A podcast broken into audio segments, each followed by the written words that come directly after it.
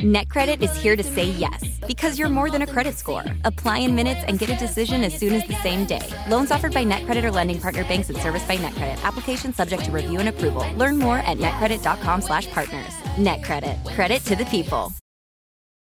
Hey there, Brenda. It's Carol. Exactly. So which leg are we operating on? You mean arm? It's all connected. Asking the right question can greatly impact your future. Are you sure you're an orthopedist? Actually, I'm a Sagittarius. Especially when it comes to your finances. Do you have a question? Are you a certified financial planner? Yes, I'm a CFP professional. CFP professionals are committed to acting in your best interest. That's why it's gotta be a CFP. Find your CFP professional at letsmakeaplan.org. Pitaya.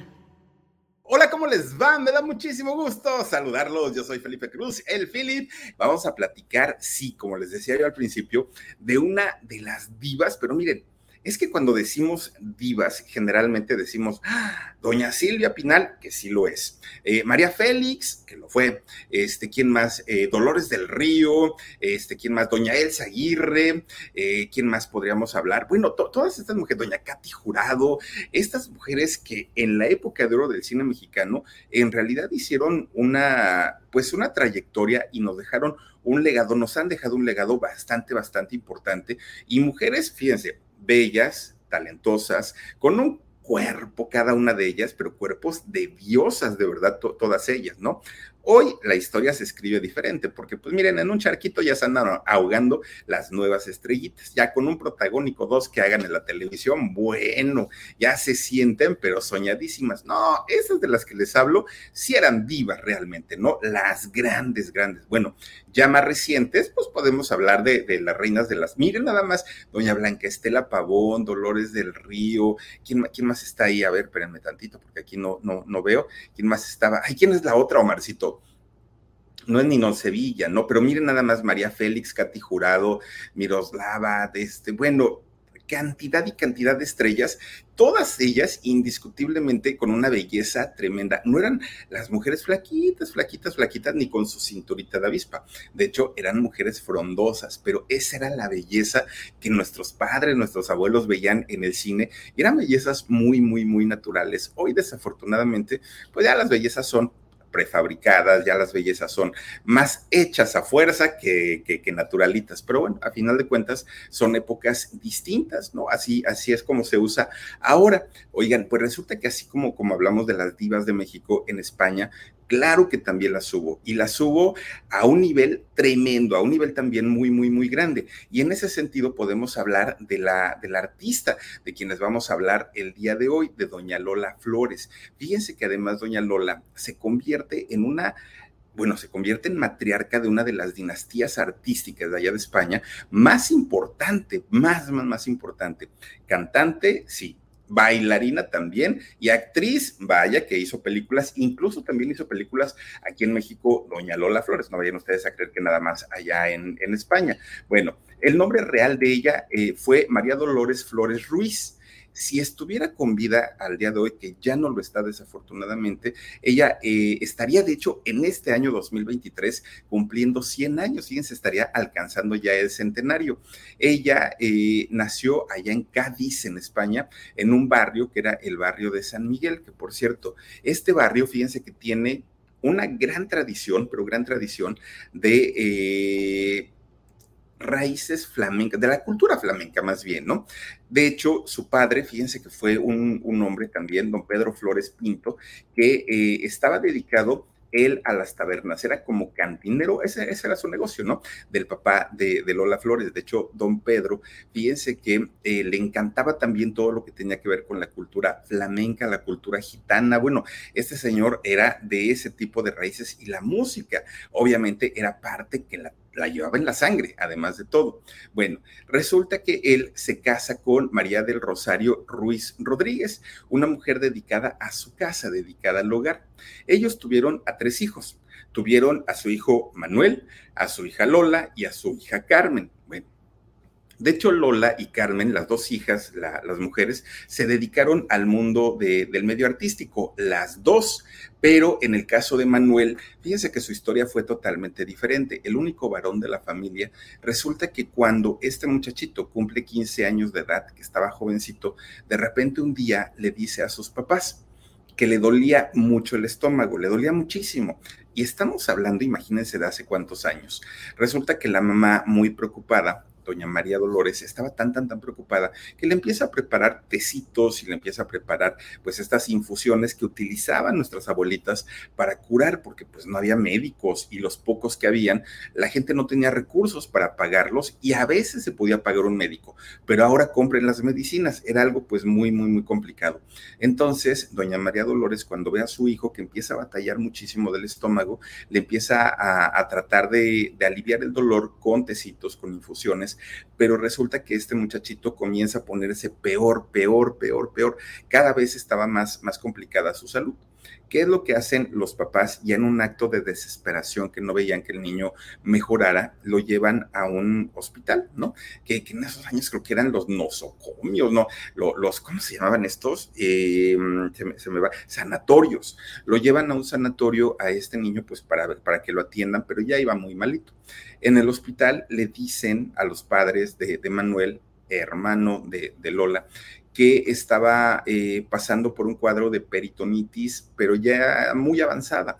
De hecho, si lo hubieran podido llevar antes, quizá los médicos le hubieran podido atender y le hubieran podido salvar la vida, pero por lo avanzado que llevaba la peritonitis, este muchachito con solo 15 años murió. Entonces se quedan solamente las dos hermanas, Carmen y, este, y Lola. Bueno, obviamente el fallecimiento de este muchachito sume a, la familia, a todos, a los papás y a las dos hermanas, en una tremenda, tremenda depresión. Y así se la pasaron un buen tiempo, pero no podían detenerse a, a entristecerse. De hecho, Lola y Carmen tenían pues muchas necesidades, como todos los niños de, aquella época. Y entonces los padres se dan cuenta que la única manera en la que podían salir de la depresión del fallecimiento de su hijo era trabajando. Y cada persona encuentra algo que lo rescata, ¿no? De, de, de este tipo de depresiones. En el caso de los padres de Lola fue el trabajo lo que les ayudó a salir adelante, porque no eran una familia de dinero, no, pero tampoco es que hayan sido muy pobres. En realidad, iban al día y tenían pues lo suficiente para, para comer, para vestir y párenle de contar, nada, nada, nada. Bueno, pues resulta que cuando Lola era muy chiquita, que estaba ella pues eh, siendo pues una niña, ¿no? La familia toma la decisión de, de salirse de, de allí de Cádiz e irse a vivir a Sevilla pero en Sevilla no les fue muy bien. Ellos pensaron pues que eh, al estar en un lugar distinto les, iba a ir mucho mejor y no fue así. Entonces deciden con el tiempo regresar a Cádiz a la misma casa donde habían vivido, al, mismo lugar, al mismo barrio y ahí se establecen. De hecho, Pedro lo que hace es rentar la casa completa, que antes nada más rentaban una parte, y en la parte de abajo, a la redundancia, pone una cantina o una taberna y en la parte de arriba la familia vivía. Entonces Pedro era el que atendía la cantina, el, negocio era de él, ¿no? Él era el cantinero, él cobraba, él lavaba los platos, todo lo hacía él, ¿no? Pues para ahorrarse eh, un sueldo. Y entonces con lo que ganaba, pues ya de ahí mantenía a la familia, pagaba la renta y pues ahí se la iban llevando. Pero además, fíjense que la, misma esposa de, Pedro, doña María Dolores, ella también trabajaba. De hecho, ella, además de dedicarse al hogar, ella era costurera. Entonces, como costurera, pues ya saben, ¿no? Que si pégueme botones, que si este, la valenciana, que si ese tipo de trabajos que además de todo, no cualquiera los hace. Y no cualquiera tenía una máquina de coser, además, en esos años. Entonces, afortunadamente, tenía mucho, mucho, mucho trabajo. Y fíjense que si algo hay que reconocerle a María Dolores es que con todo el trabajo que ella tenía y que era mucho eh, y con lo cual podía ayudar a su familia, todos, todos, todos los meses se dedicaba a hacerle un vestido nuevo a cada una de sus hijas, tanto a Carmen como, como a Lola. Las dos, fíjense, este, estrenaban vestidos cada mes, cada mes, cada mes. Bueno, en especial Lola de ver un vestido nuevo todos los meses, saltaba de felicidad, brincaba, se ponía muy feliz y esto hacía que poco a poquito, pues como que fuera desarrollando este talento por cantar mejor, pero además por bailar de una manera amateur, porque ella no lo hacía de forma profesional. Bueno, en realidad, fíjense que ella comenzó a cantar y a bailar y lo hacía tan bien que de pronto cuando hacían fiestas en su casa o había una reunión en su casa y ella cantaba y bailaba, los invitados veían y decían, ay, esta chamaca como que lo hace muy bien, como que tiene su chiste. Y la comienzan a contratar para, para dar shows pequeños, shows familiares, shows de fiestas de bautizos, de, pues, muy, muy pequeñitas, pero a final de cuentas le pagaban sus pesetas, recordemos, pues, o sus duros, ¿no? Que eran la, la moneda antes allá en España. Entonces, eh, ella cuando empieza a crecer, pues eh, comenzaba ya a ganar su, su, propio dinerito, con lo cual ayudaba a la familia. Para aquel momento ya andaba sobre los 11 o 12 años más o menos, digo, seguía siendo una niña. Eso sí, los papás le dijeron, mira, si vas a cantar y si vas a bailar, está muy bien, Lola, no te preocupes, pero la escuela no me la dejes porque entonces sí te vas a meter en problemas. Y la niña les hizo caso. Ella siguió estudiando en, en una escuela de monjas, que era donde iba, que se llamaba Santa Teresita de Jesús. Ahí en este, en este eh, colegio Lola estudiaba, pero además ella seguía con sus amiguitas haciendo, pues, digamos que sus shows, ¿no? Les cantaba, les bailaba y con ellas, pues les platicaba de sus sueños, de querer dedicarse al mundo de, del espectáculo de aquellos años. Bueno en, esa época, cuando Lola era niña, había una bailarina que, bueno, era la sensación en Europa, pero la sensación era Pastora Imperio. Y Pastora Imperio se convierte como en la fuente de inspiración de Lola era así como que algún día yo voy a ser como ella y algún día yo voy a bailar flamenco como ella y algún y empezaba, ¿no? Ella, imagínense esto, estos bailes, quien ha tenido la oportunidad de ver en vivo un baile de flamenco, se pone la piel chinita, porque de verdad esos, esa pasión, ¿saben? Que le ponen al, al baile, transmiten tanto y sobre todo tanta fuerza y tanto erotismo que uno se pone de piel chinita. Son bailes muy bonitos, mucho, mucho, muy bonitos y las castañuelas y todo el rollo. Bueno, pues resulta que quería ser como Pastora Imperio, ¿no? Eh, la, la chiquilla, inspirada obviamente en su forma de ser. Bueno, conforme va pasando el tiempo, le pide permiso a sus papás. ¿Para qué? Para que la dejaran ir a bailar a los diferentes cafés, a los diferentes, a las diferentes fondas que había, donde, donde ella veía que se reunía, la, se reunía la gente, Lola le decía a su mamá, déjame ir a bailar. Me he hecho dos bailecitos con mi vestido nuevo y, les pido algo de dinerito y ya te ayudo. Bueno, no ganaba mucho. Lola, pues era una, un, una jovencita, además sin experiencia, pero ese dinero lo llevaba a casa. Y ustedes no saben lo mucho que ayudaba y lo mucho que apoyaba al gasto familiar. Bueno, pues Lola, desde muy chiquita, ya era la artista de la casa, ¿no? Ella ya se sentía, pues, obviamente, pues como una gran, gran estrella. Y desde ahí fue adquiriendo esa personalidad de saber que no era igual a todas las niñas, que no era igual a todas las pequeñas. Ella, Lola, era distinta, era diferente. Entonces, un día, fíjense que su, uno de sus tíos, su tío Pepe, la lleva a Lola y le dice, oye, hija, vamos a un concierto. Resulta que iba a ir un cantante y guitarrista llamado Manolo Caracol, un señor, ¿no? Que, que, iba a dar un concierto. ¿Y por qué, por qué la llevaba? Bueno, pues porque sabía que la niña tenía pues esta inquietud artística. Entonces, cuando este señor, Manolo Caracol, que era muy famoso en esa época allá en España, se iba a presentar allá en Cádiz, el tío le dice, ven, hija, yo te invito, yo pago tu boleto y vamos a verlo. Bueno, para, que, para aquel momento eh, Lola ya tendría sus 15, iba, estaba entre 14 y 15 años más o menos. Pues eh, ya se había corrido la noticia que ahí en Cádiz había una muchachita que de la nada pues trabajaba, que, que, bailaba, que cantaba, que se esforzaba, y entonces eso llega a oídos de este señor Manolo Caracol. Resulta que cuando le dicen a Manolo en su camerino, oye, ya llegó esta muchacha que dicen que es la que canta y la que baila. Ah, bueno, pues tráiganla, la quiero conocer, dijo este señor Manolo Caracol. Bueno, 15 años tenía la chamaca, ¿no? Y entonces eh, la llevan a su camerino y ya le pregunta que si en verdad ella, solita y sin que nadie le hubiera enseñado, había aprendido a bailar, había aprendido a cantar, pero además se queda impresionado porque era una muchacha muy desenvuelta, muy desinhibida, era distinta, simplemente Lola era distinta, ya tenía los aires de, de diva. Pues entonces le dijo, a ver, hazme una demostración.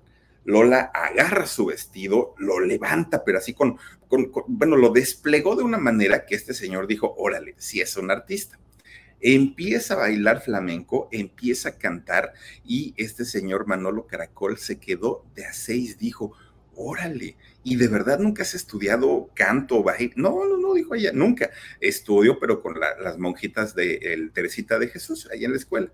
No, pues ahí no enseñan baile ni canto. No, dijo ella, yo aprendí solita. Bueno, entonces este señor le dijo, mira, voy a dar una serie de conciertos aquí en Cádiz, no voy a dar uno, y además en otras zonas aledañas aquí.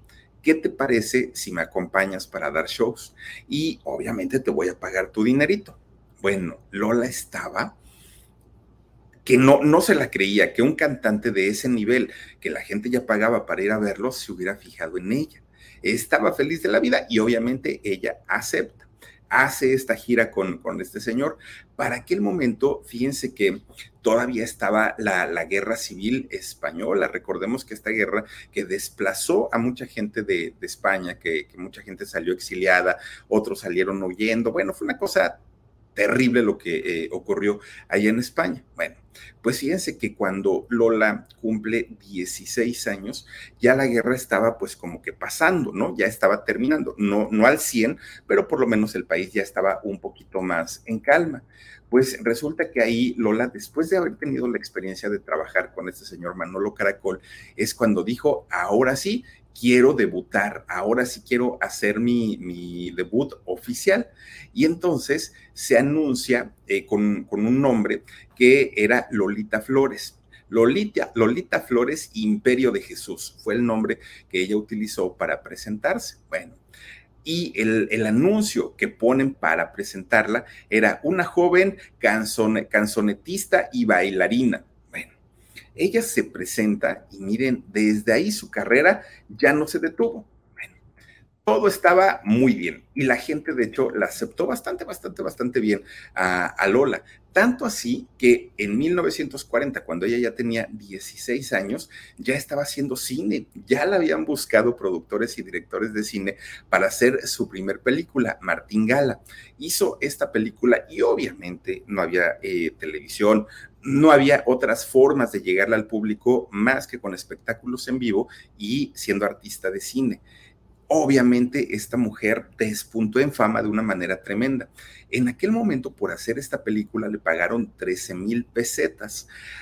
Era una cantidad exorbitante de dinero que bueno, a lo mejor no, no lo era tanto, pero para ella, que nunca había soñado ver esa cantidad junta, era una cantidad bárbara de dinero lo primero que hizo fue agarrar así un montón, un montón de billetes y se lo regaló a su mamá. Le dijo, toma, porque tú me has apoyado, porque tú has estado conmigo. Y bueno, la señora doña María Dolores se quedó de a seis porque dijo, pero si estás bien chiquita, mija, ¿cómo me traes tanto dinero? Sí, una joven que empezó a trabajar desde muy temprana edad, pero además que sabía el esfuerzo que hacían sus papás por mantener a ella y a su hermana. Bueno, una muchachita que tuvo que madurar mucho, mucho, muy rápido y esa madurez que ella adquirió, y digo madurez entre comillas, porque sí, probablemente ella ya tenía capacidad para trabajar, estaba muy jovencita, pero quizá no tenía la madurez como para elegir una pareja. Y sin embargo, Lola, siendo muy jovencita, empezó con sus noviazgos era bonita, muy guapa, pero además era muy desenvuelta, pero además era diferente a todas las otras chicas y eso le daba un atractivo para la gente, sobre todo para la gente mayor, que ese pues sí fue un problema tremendo, tremendo. Y fíjense que Lola se convierte en una mujer noviera, ¿sí? Ninguna relación, digamos, formal, pero a final de cuentas ya una mujer que sí tuvo eh, varios romances. Fíjense que de hecho uno de los primeros romances que tuvo ella un guitarrista, un guitarrista llamado Niño Ricardo.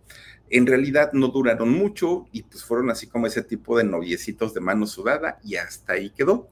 Pero cuando termina con, con este hombre, con Niño Ricardo, el guitarrista, pues resulta que de pronto un día se vuelve a encontrar con este señor Manolo Caracol. Cuando lo vuelve a encontrar, a caramba, pues como que ella dijo, oh, ¿por qué se ve diferente? Algo tiene Manolo Caracol que se ve hasta guapo, dijo ella. Y Manolo, cuando la vio, dijo, no, hombre, pero a esta chamaca, ¿qué le pasó? Está guapísima. Fíjense que se hicieron novios, Manolo Caracol y Lola Flores.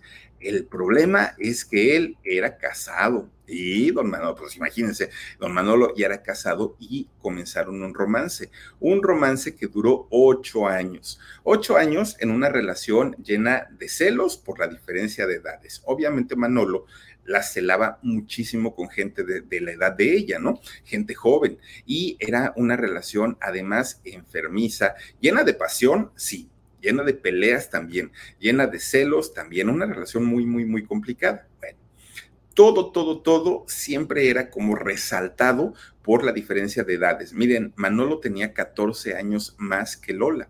Entonces, eh, este señor, pues se sentía muy inseguro de estar con una jovencita, de estar con una muchachita como Lola Flores, que además muy guapa incluso la gente que estuvo cerca de ellos en, en, aquel momento decían que Manolo era tan intenso y tan celoso que la, llega, la llegó a golpear no en una, en muchas, en muchas ocasiones. Por eso es que la familia de Lola siempre le decían, Lola, aléjate de él, un día te va a acabar quitando la vida, Lola, no seas tonta, este señor lo único que va a hacer es exprimirte tu juventud, por favor, y, y siempre le decían lo mismo. Pero Lola argumentaba lo que argumentan muchas mujeres que desafortunadamente son víctimas de violencia intrafamiliar estoy enamorada. En ese, en ese, momento no tenía hijos, Lola, pero muchas mujeres que son violentadas hasta el día de hoy, lo primero que dicen es que por mis hijos, es que si me voy, ¿qué va a ser de él? Empiezan a sentirse culpables porque hay un tratamiento psicológico previo. No es que le suelten el primer golpe el día que se conocieron, a veces sí, pero no siempre. Siempre, primero siempre comienza el, el, empezar a persuadir psicológicamente a la víctima y ya después empiezan los golpes. En el caso de ella decía, es que estoy muy enamorada, muy enamorada, es que si yo lo dejo, ¿qué va a ser de él? Es que pobrecito. Bueno, lo, lo, peor del asunto es que juntos, cuando se presentaban en el escenario, eran dinamita, eran una pareja explosiva. Además, Lola comienza a, a gozar de los grandes éxitos justo en la época en la que estuvo con Manolo Caracol. Fue cuando graba el tema de la zarzamora, su más grande éxito, ¿no? De, Lola Flores, fue cuando estaba con él. Además, hizo dos de sus grandes películas, quizá las más recordadas allá en España, El Embrujo y La Niña de la Venta. Fueron dos, dos películas que marcaron la carrera de, Lola Flores de una manera tremenda, tremenda, tremenda.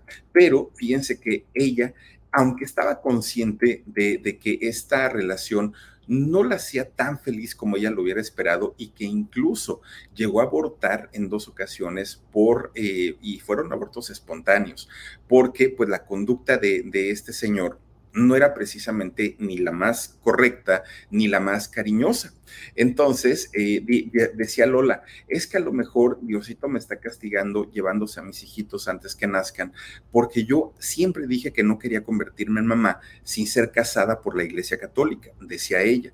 Entonces, siempre se culpaba.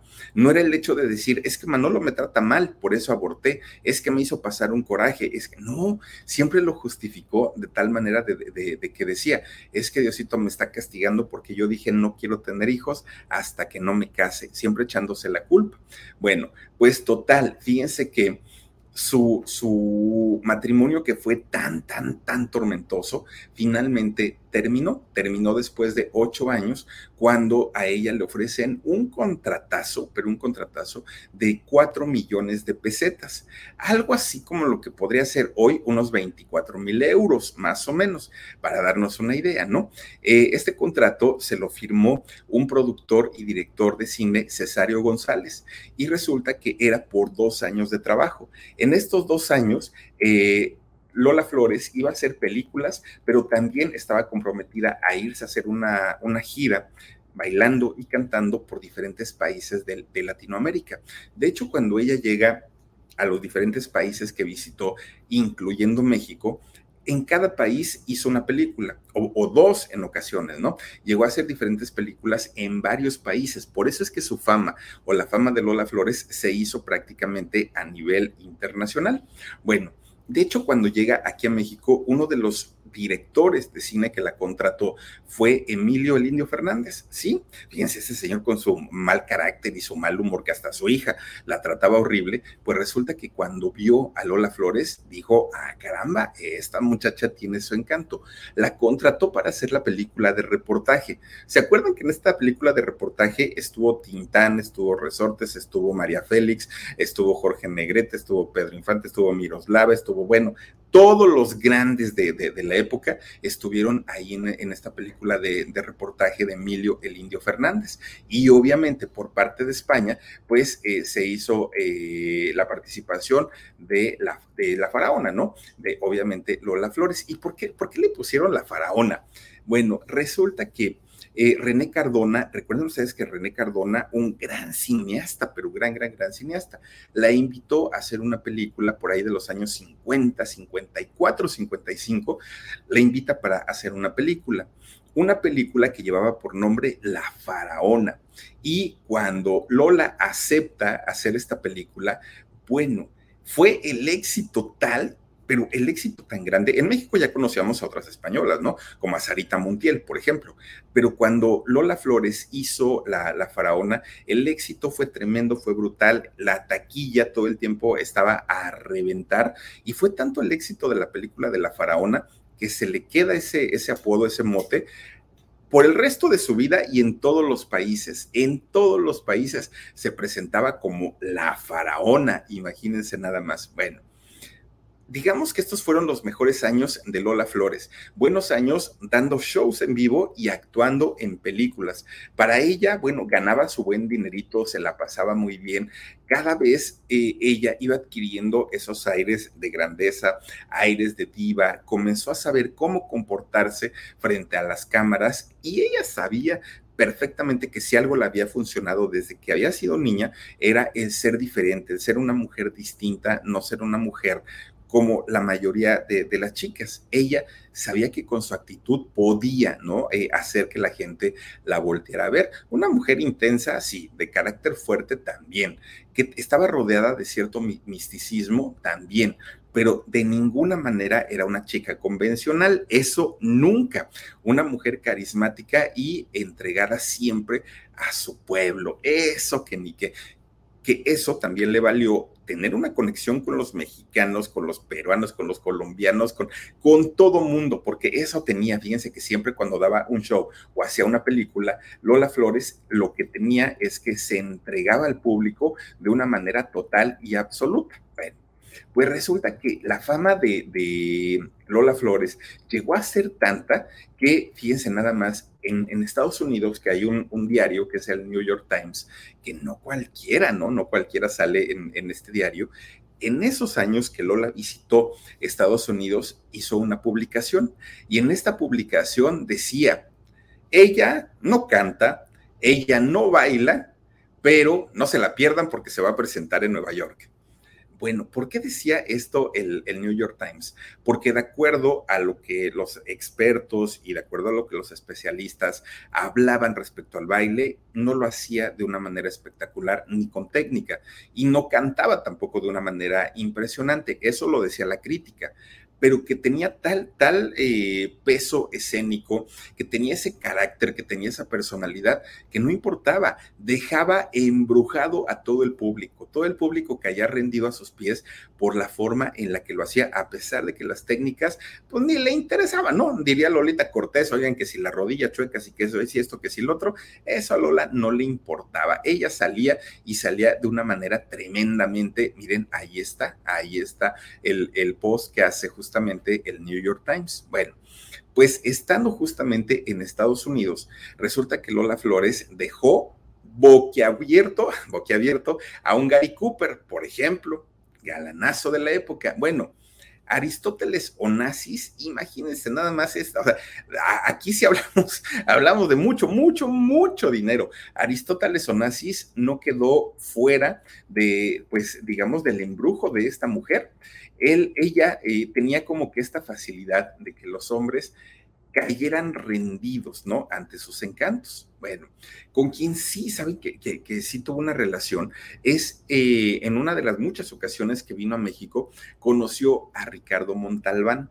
¿Se acuerdan ustedes de este personaje que salía con tatú en la isla de la fantasía y que decía el avión, jefe, el avión? Bueno, Ricardo Montalbán, eh, este actor que hizo carrera allá en Estados Unidos y le fue muy bien, pues resulta que con él sí tuvo una relación formal, sí tuvo una relación seria, ¿no? Con, eh, incluso con, con, Ricardo, pues se pensaba que llegarían a más, pero no, la, la relación ya no dio, ahora sí que ya no dio para más. Bueno, pues resulta que cuando llega el año de 1957, ella consideró que ya era el momento de sentar cabeza, de formalizar algo, ya había tenido suficientes relaciones y entonces, fíjense que conoce a un hombre, a otro guitarrista y eh, compositor también, guitarrista y compositor, que además Antonio González era gitano y si algo le gustaba a ella por las raíces de su padre, pues era toda la cultura gitana, toda la libertad, ¿no? De, de ser gitano. Bueno, a este hombre, Antonio González, lo apodaban el pescailla, el pescailla, y resulta que se casa con él.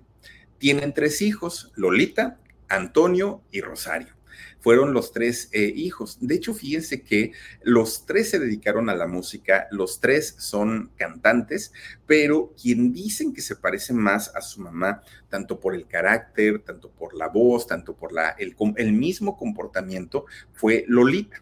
Bueno, pues resulta que ella es, dicen, la más talentosa. Yo, yo recuerdo a, Lolita, pero les decía yo al principio, yo voto por Rosario. A mí Rosario me, me encanta, esta mujer tiene, bueno, tiene magia qué bonito cantar. Bueno, de hecho tiene una canción que se llama Qué bonito cuando me besas, qué bonito cuando te... Ay, ese... Bueno, es música muy, muy, muy padre, ¿no? La, la de Rosario. Bueno, pues allá en España, quien ha llamado más la atención es justamente Lolita, porque Lolita tiene una personalidad tan, tan, tan fuerte que les recuerda mucho a la faraona, les recuerda mucho a Lola Flores. Bueno pero este matrimonio de Lola Flores con este guitarrista, con el Pescailla, para nada fue un cuento de hadas, para nada, para nada. De hecho, ellos, digamos que se casan porque se tienen que casar.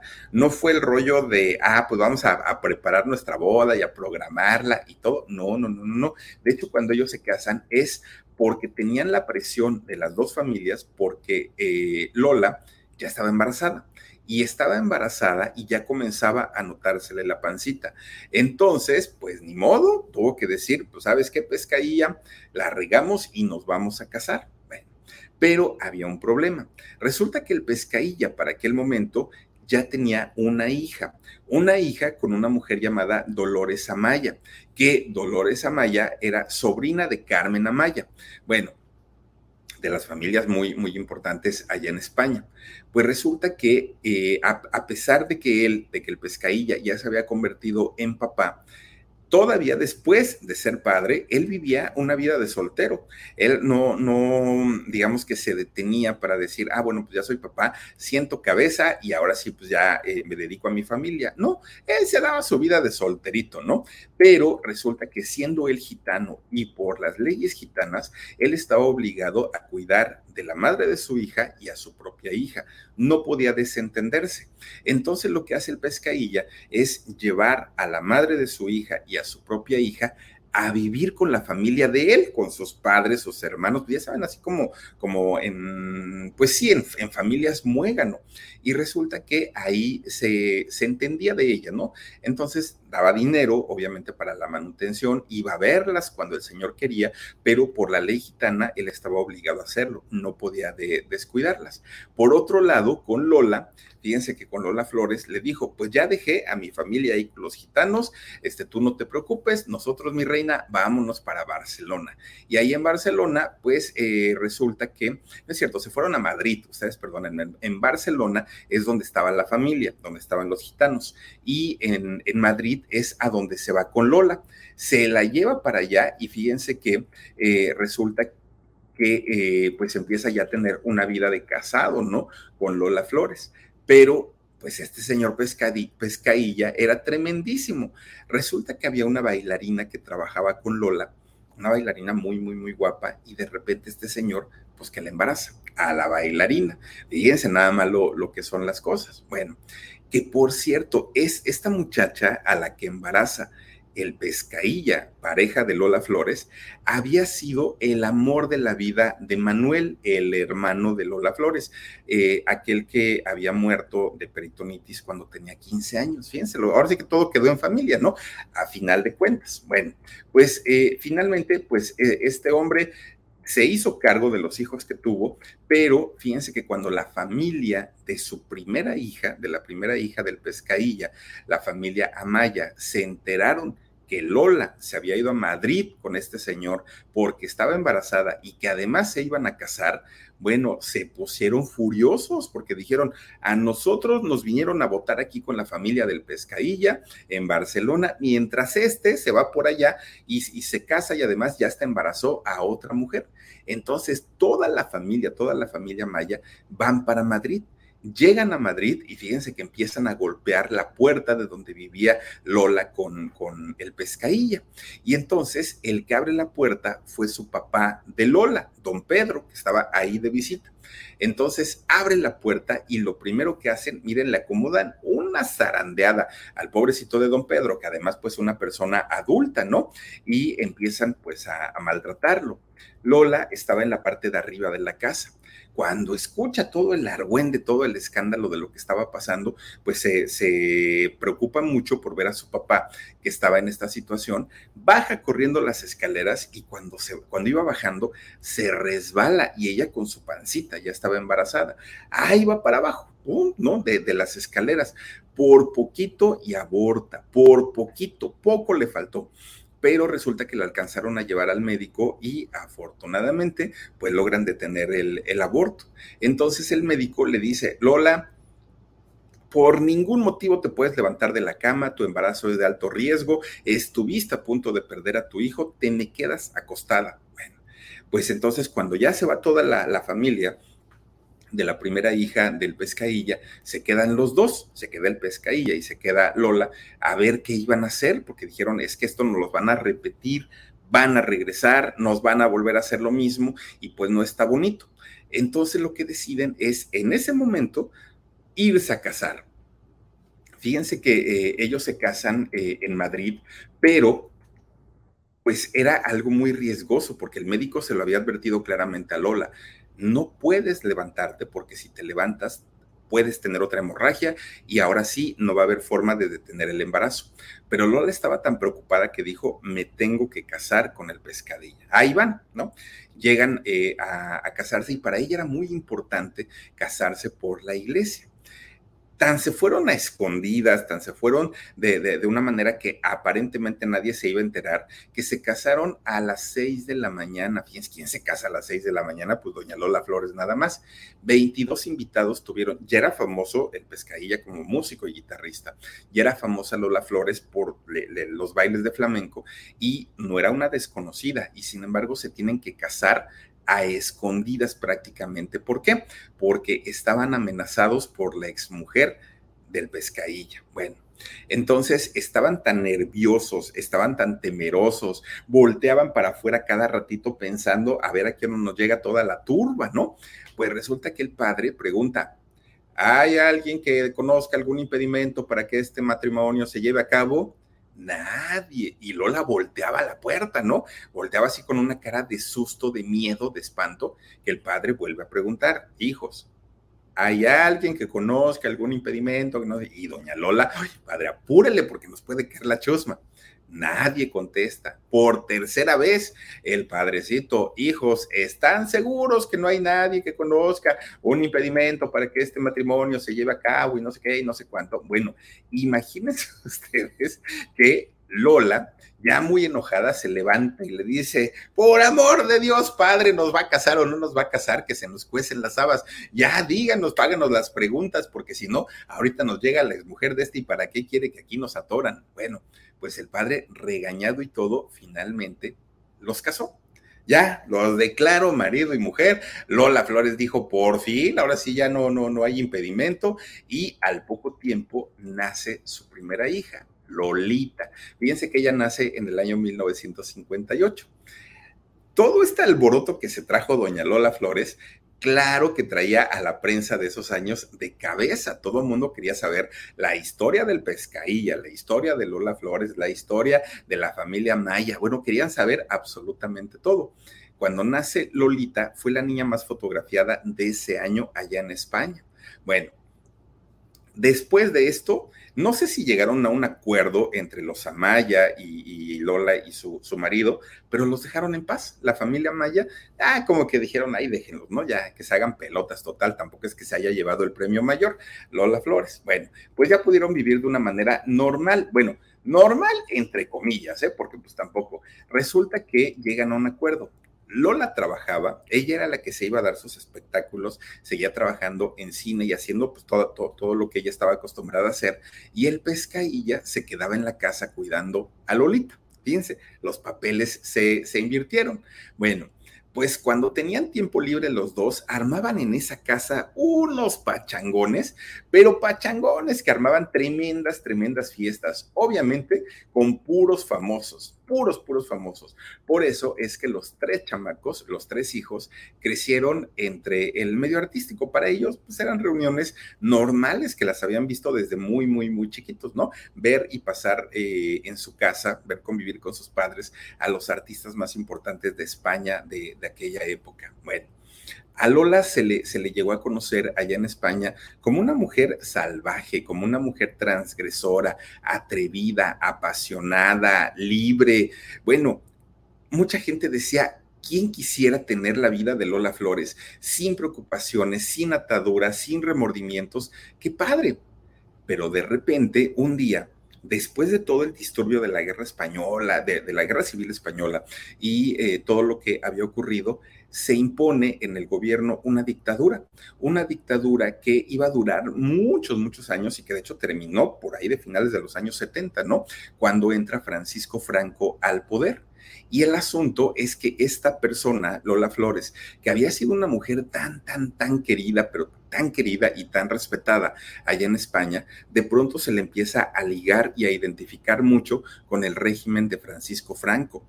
Muchos españoles murieron, muchos españoles tuvieron que dejar su país e irse a vivir a otro lado porque no estaban de acuerdo con la dictadura de Francisco Franco. Fueron años de pesadilla para, para el pueblo español y el que un artista tan importante como Lola Flores apoyara este régimen, pues la gente dudaba y dudaba muchísimo del cariño que le habían tenido en algún momento y, y, bueno, fue un tambaleo total para la carrera de Lola Flores, que además fíjense que cuando pasan los años, ella no lo aceptó, pero tampoco lo negó. Jamás, jamás dijo, oigan, eso no fue cierto. Yo nunca estuve ligada al régimen de Franco.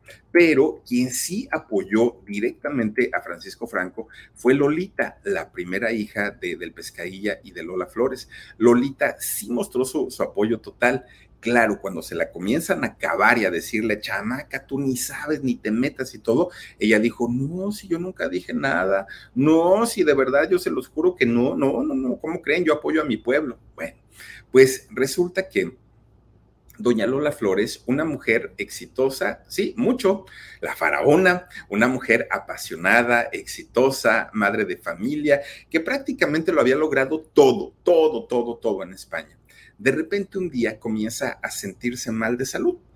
Y la faraona decía, no quiero preocupar a mis hijos, no quiero preocupar a mi marido, pero tampoco quiero preocupar a mi público, ¿no? A mi España del alma.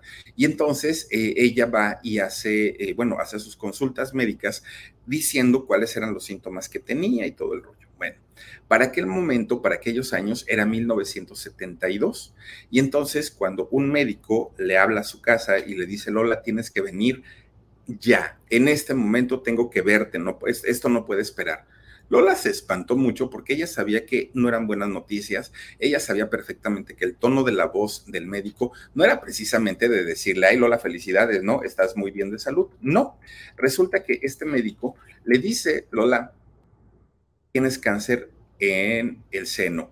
Y entonces, eh, pues hay varias opciones, pero ninguna te va a gustar. La menos invasiva, la menos agresiva que podemos hacer para intentar quitarte el problema es la extirpación de tu seno.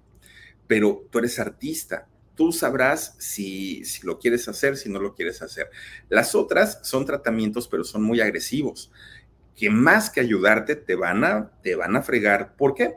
Porque vas a estar durmiendo todo el día, porque te vas a sentir cansada, porque vas a tener malestares físicos generales, porque vas a vomitar, porque vas a hacer muchas cosas. Entonces, dentro de lo más sencillo que te podemos recomendar es la extirpación de uno de tus senos, pero tú decides. Lola se va muy triste y pensativa a su casa porque pues en realidad decía, sí, puede ser una cirugía y a lo mejor se me quita. Y si no, de todas maneras ya voy a quedar mutilada. Pues lo piensa, lo piensa, lo piensa y cuando regresa con el médico le dice, ya lo pensé, ya pensé perfectamente todo lo que me dijiste, sé los riesgos que implica, sé en qué situación estoy, sé que no me quedan muchos años de vida, sé que esto le empieza a decir, fíjense, eh, en lugar de que el doctor fuera quien le dijera todo eso, quien se lo dice es Lola. Y entonces le dice, pero ¿sabes qué? No acepto. No quiero que me mutiles, no quiero que toques mi cuerpo. Yo voy a buscar atención por otros lados, yo no te culpo a ti si pasa otra cosa, pero déjame a mí intentarlo por otro lado ella comienza a tomar eh, tratamientos alternativos, eh, tratamientos, ahí se me fue el nombre de la palabra, bueno, de medicina normal, ¿no? De, medicina de farmacia, digamos. Empieza a, tomar sus terapias y a luchar contra esta enfermedad que, que, bueno, le ha quitado la vida a cuánta gente en todo el mundo. Durante 23 años, doña Lola Flores luchó contra esta enfermedad como una guerrera, porque además seguía cantando, seguía bailando, seguía siendo, bueno, la, la, misma mujer y ante el público nunca, nunca se dobló la faraona. Ella siempre salía derechita podía estar destrozada por dentro, podía sentir los dolores más grandes del mundo, pero frente a cámaras, doblar, doblarse nunca, porque era la faraona. ¿Cómo caramba se iba a doblar doña Lola Flores? Ella era pues la, la que tenía una personalidad importante y muy grande, ¿no? De, de allá de España. Bueno, ahora, fíjense que doña Lola Flores ya sabiendo que estaba en esta situación de, del cáncer de seno, pues decía que se sentía que el tiempo que estuviera en la Tierra, ella se iba a sentir la mujer más viva del mundo. Ella decía, no me puedo perder un segundo de esta existencia, que es algo que debemos hacer todos, pero finalmente cuando llega una enfermedad como estas es cuando reacciona uno, ¿no? Desafortunadamente. Bueno, pues resulta que doña Lola por aquellos años decía, híjole, ya tengo muchos años casada con el pescadilla híjole, tan hubiera que era yo en, esos años. Y pues ya, ya tuve a mis hijos, ya triunfé, ya esto, ya lo otro, y total, en cualquier ratito me voy a ir. Y además, ay, hace tanto que pues pruebo lo mismo todos los días, dijo doña Lola. Y si supieran ustedes el calor y el fuego que tengo allá abajo, así lo dijo doña Lola, fíjense nada más, necesito apagar ese fuego, necesito que me echen agua, ¿no? Porque pues ella decía que estaba ardiendo. Bueno, pues resulta que con el tiempo se supo que doña Lola sí, efectivamente, apagó el fuego y no fue precisamente con el pescadilla. Fíjense que no. Resulta que Lola se da la oportunidad de tener un romance con un bailarín, Antonio Carrasco. Este bailarín y ella, de hecho, el, junco le decían a, este señor, el, bailarín. Fíjense que eh, ellos se conocieron muchos años atrás, muchos, antes de que, Lola padeciera el cáncer y antes de que saliera a decir que tenía un fuego que, la estaba consumiendo y que necesitaba a alguien que le apagara ese fuego que sentía. Bueno, pues resulta que ella nunca lo aceptó, porque mucha gente le decía, oiga, doña Lola, ¿y qué hay con el Junco? Si es cierto que usted anda de romance con él. No, y ella simplemente no y no. Había un marido que finalmente tenía que cuidarle la imagen, pero resulta que un día, fíjense que entrevistan al Junco, miren, ahí está, entrevistan al Junco en un programa de televisión allá en España y ya ven que como les pagan, allá sí sueltan todo, ¿no? Allá sí dicen hasta lo que no. Pues resulta que el Junco dijo, ay, sí, claro que sí, ella y yo fuimos novios y de hecho, pues duramos 20 años. Fíjense, cuando ella ya decía que se le estaba quemando todo, pues resulta que ya tenían 20 años juntos. Bueno, la familia en aquel momento cayó, no dijo nada, ni para bien ni para mal. Fue hasta 10 años después que la familia se atrevió a hablar y a decir, pues creo que sí, creo que mi mamá, pues sí, tuvo por ahí sus, sus aventurillas y todo, pero pues era una mujer liberal y pues de qué se espantan si mi mamá pues siempre hizo cosas que no eran convencionales. Entonces, pues miren, a final de cuentas, pues, pues la señora se dio esa, esa oportunidad. ¿Por qué? Porque Lola era exitosa, era muy querida, muy, muy, muy, muy querida y eh, pues obviamente la gente allá en España le perdonó esta situación. Lo que también, fíjense que también algo que le pasó a doña, a doña Lola Flores es que ganó mucho dinero, sí, mucho, mucho. Hagan de cuenta el mismo caso de Juan Gabriel aquí en México.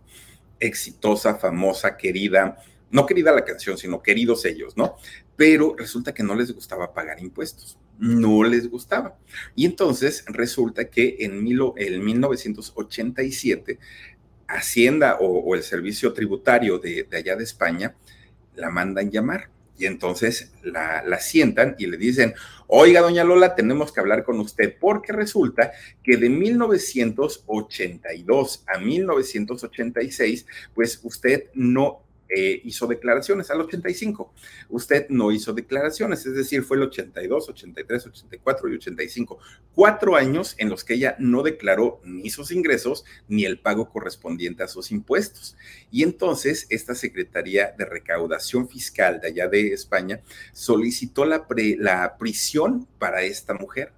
Y imagínense nada más. Además, la condenaron a pagar una multa de 96 millones de pesetas y otros 52 millones por indemnización al fisco. Bueno, en total Lola tenía que pagar 148 millones de pesetas, una grosería de, dinero, ¿no? Era casi la mitad de la fortuna de esta mujer, que su, su fortuna estaba evaluada en aquel momento entre 300 millones de pesetas. Entonces decía, si yo tengo que pagar 148, voy a dejar la mitad de mi dinero solamente en impuestos. Y ella era algo que no estaba dispuesta a hacer. Pero no fue todo. Resulta que ella fíjense que eh, no negó el deber la Hacienda, dijo, no, no, no, sí está bien. Y en España, a diferencia de México, pues resulta que, ya sabemos, ¿no? En México te encierran y ya luego pues, te, verifican si tuviste culpa o no tuviste culpa. En España no lo hicieron de esa manera con Doña Lola, porque resulta que allá eh, sí le dieron la oportunidad de defenderse. Y entonces lo primero que dijo es, a ver, señores, yo ni de chiste he ganado esa cantidad. No, están exagerando. Eh, además, yo siempre he sido una mala administradora de mi propio dinero. Y sí, me, he comprado muchos caprichos, decía ella, joyas, vestuarios. Además, he, ayudado a, mi familia, les he dado dinero, soy muy generosa. Es más, hay gente del público, gente del pueblo a las que yo le he comprado su casa, les he comprado comida. Oigan, no sean así, trátenme tantito mejor, decía ella. Y ahora pues ya me quedé sin dinero y no tengo para pagar. Sí les debo, pero no tengo. Ahora sí que vamos a organizarnos porque yo la verdad no les voy a pagar esa cantidad que ustedes me están pidiendo, dijo doña Lola. Eso yo no lo voy a pagar, además, ni lo tengo. Y fíjense nada más, resulta que ¿Ustedes creen que la Hacienda o el, Servicio de Recaudación de España iban a decir, ay, sí, doña Lola, no se preocupe, ¿no? Usted sígase gastando el dinero y no nos pague? Pues no, se pusieron más duros contra ella. Pero fíjense que eh, doña Lola salía en donde podía, entrevistas en donde podía. Y cada que salía decían, por favor, señores del gobierno, no me metan a la cárcel. Miren, yo he trabajado mucho, este, no tengo dinero, le he dado mucha felicidad al pueblo. Lo que hacía Juan Gabriel, ¿eh? lo que hizo Juan Gabriel, que decía, es que los artistas no debemos pagar impuestos porque le damos felicidad al pueblo. Sí es cierto, pero también es cierto que cobran. Sus canciones no las regalan, sus películas no, no, no se venda gratis. todo es trabajo y así como nosotros tenemos que pagar impuestos, todos tenemos que hacerlo, pero ella decía que no quería ir a la cárcel porque ella le daba mucha felicidad al pueblo. Bueno, pues total, fíjense que doña, doña Lola logró eh, librar la cárcel, ella no, no, no logra entrar ahí. De hecho, Hacienda le dice, a ver, vamos a hacer una negociación, doña Lola.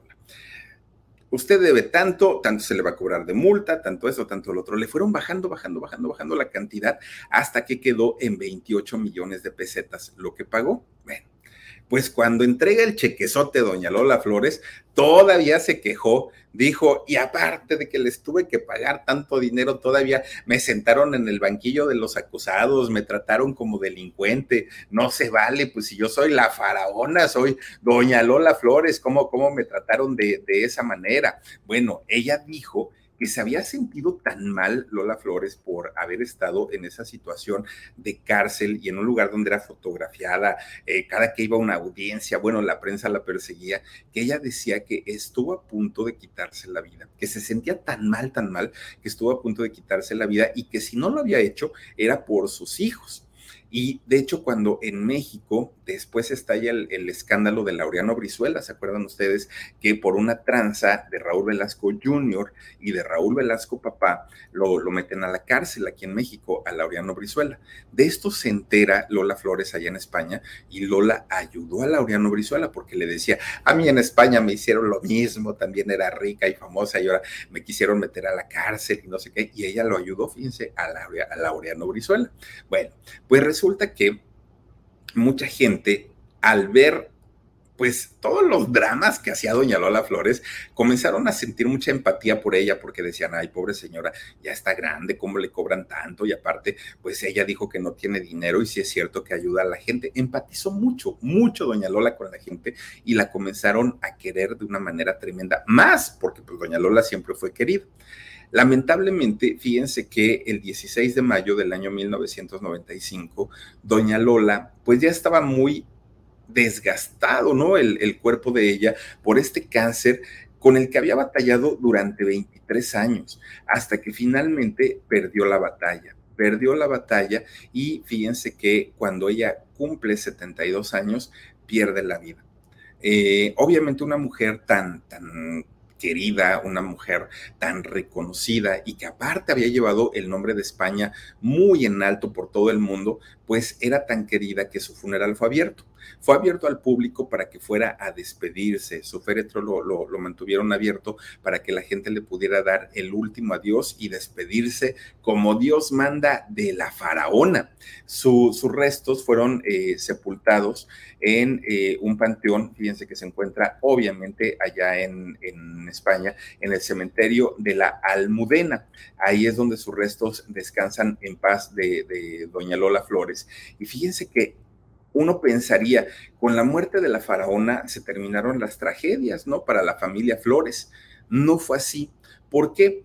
Porque fíjense que apenas habían pasado 14 días del fallecimiento de, doña Lola Flores, de la faraona, cuando de pronto eh, comienzan a buscar a su hijo Antonio. ¿Y dónde está Antonio? ¿Y dónde está Antonio? Cada, cada, que hay un, un, fallecimiento en una familia, los que quedan normalmente se hacen como más unidos, ¿no? Algo bueno tiene que dejar la partida de un ser querido y normalmente las familias como que se unen más o a veces de plano se separan, pero no quedan nunca igual, ¿no? Siempre pasa una u otra cosa. Pues resulta que la, las hermanas Flores, o los hermanos Flores, se hacen muy unidos, tanto Lolita como Rosario y como el propio Antonio, se hacen muy unidos, junto con el papá, ¿no? Con el, con el pescailla. Pero resulta que eh, un día buscan a este muchacho Antonio, no contestaba el teléfono, no, no lo encontraban por ninguna parte, pues quién sabe en dónde está. 14 días habían pasado del fallecimiento de su mamá cuando el cuerpo de Antonio fue encontrado en su mansión, en la casa donde él vivía. Tenía tan solo 33 años de edad. ¿Qué fue lo que le ocurrió a Antonio? Resulta que Antonio no logró superar la partida de su mamá y se puso a consumir alcohol, bueno, ya, ya metido en una tremenda depresión, comienza a ingerir alcohol, pero además los mezclaba con barbitúricos. Algo que hizo también eh, Miroslava, ¿se acuerdan ustedes de esta gran actriz? Bueno, Miroslava hizo exactamente lo mismo. Dicen que mezcló whisky con barbitúricos y es eso lo que lo, la lleva finalmente a su fallecimiento. Bueno, Antonio era músico y dicen que era buen músico aparte de todo, que también era buen compositor. Era, tenía en cierta forma el carácter de su mamá muy libre, era como indomable, era muy rebelde este muchacho y a final de cuentas la depresión le ganó tanto, tanto, no logró superar el, eh, la partida de su mamá y desafortunadamente pues decide quitarse la vida. Pero miren, la familia Flores apenas estaba tratando de recuperarse cuando eh, de pronto, pues, digamos que todavía, todavía, le lloraban a su mamá, todavía le lloraban a su hermano, las cosas en casa para nada, para nada estaban bien, cuando de repente, fíjense que Antonio González, el pescadilla, con 74 años de edad, también murió. Fíjense que él muere de cáncer hepático y dicen que esta enfermedad se le agravó muchísimo al pescadilla cuando muere su, su pareja, cuando muere doña Lola Flores, es cuando se, como, como que se ensaña la enfermedad del cáncer con él y desafortunadamente pues este señor también muere. Habían estado juntos durante 38 años, imagínense nada más un matrimonio bastante, bastante largo y pues después de esos 38 años ahora pues estaban eh, separados. Bueno, pues resulta que ahora Rosario y Lolita pues tuvieron que vivir juntas la tragedia de haber perdido a su mamá, de haber perdido a su hermano y de haber perdido a su padre. Y nada más estaban ya las dos, estaba Lolita y, Rosario, pero además tenían un cargo de conciencia. ¿Por qué? Porque resulta que el pescailla tenía sus vicios, tomaba, fumaba, se metía algunas otras cosas. De hecho, fíjense que, que, la misma Lola Flores, ella llegó a decir, pues yo sí me meto coca de vez en cuando, ¿no? Decía ella.